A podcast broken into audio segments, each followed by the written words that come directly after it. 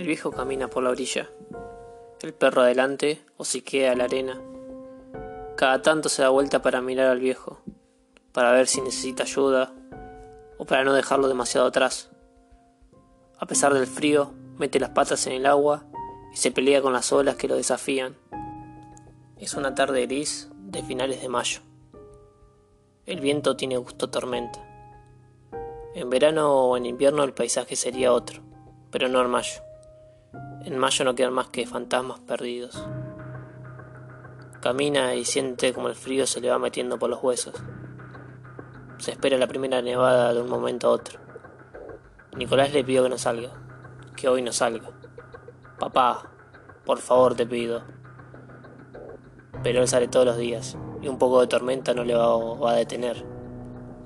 Igual para dejarlo tranquilo le dijo que no se preocupara, que se iba a quedar, que tenía algún librito por ahí para leer, que se vaya tranquilo. Después de todo, es lo que en realidad quería Nicolás, irse tranquilo.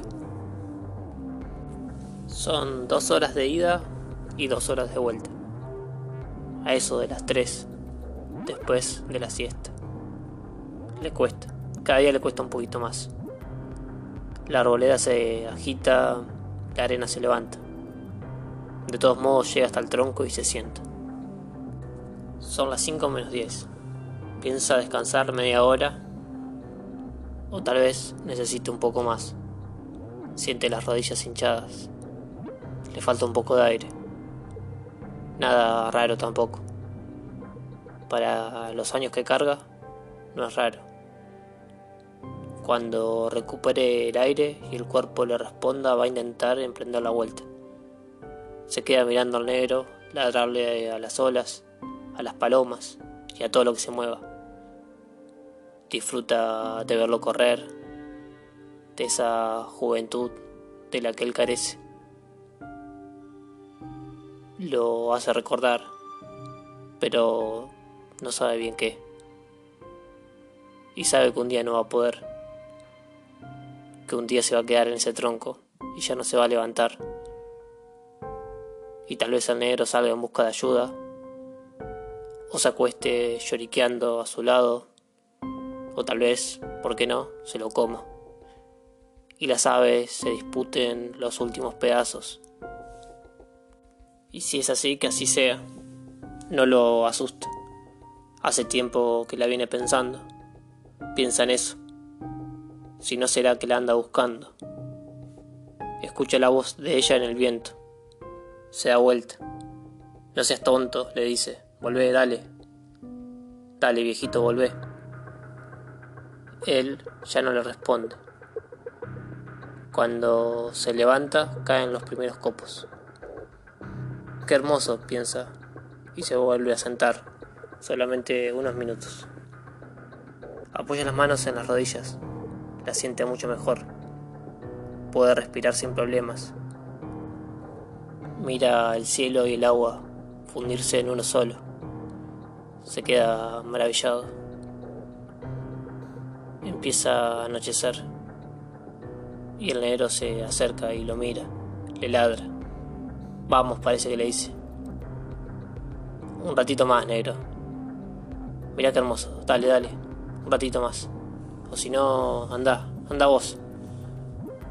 Ahora, ahora te alcanzo pero se echa de un costado, un poco resignado. Se siente bien ahí. Hay que acostumbrarse al frío, piensa, pero no se está nada mal.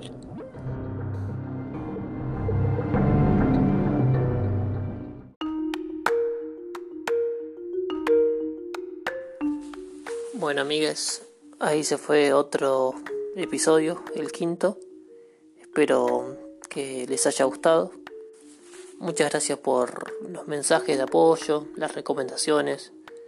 Muchas gracias por escucharnos, por tomarse ese tiempo.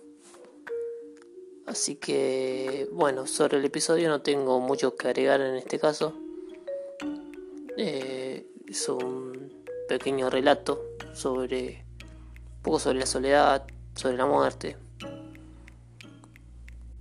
sobre qué pasa qué pasa cuando, cuando sos grande, cuando estás solo, cuando te quedas solo o cuando te sentís solo.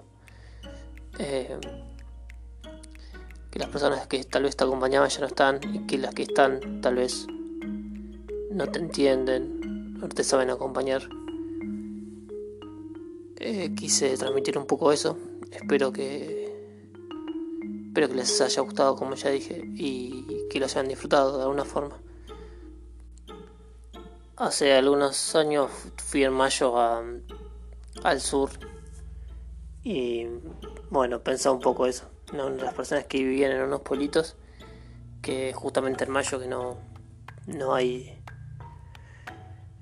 no hay gente más que los que viven ahí y no unas ciudades un poco más grandes hay más movimiento pero en otro lugar realmente se está solo y en el bosque de los garrayanes pensaba en eso eh, así que bueno solamente eso espero que tengan un lindo fin de, de ese fin de fin de semana ya que es domingo así que bueno les mando un abrazo grande.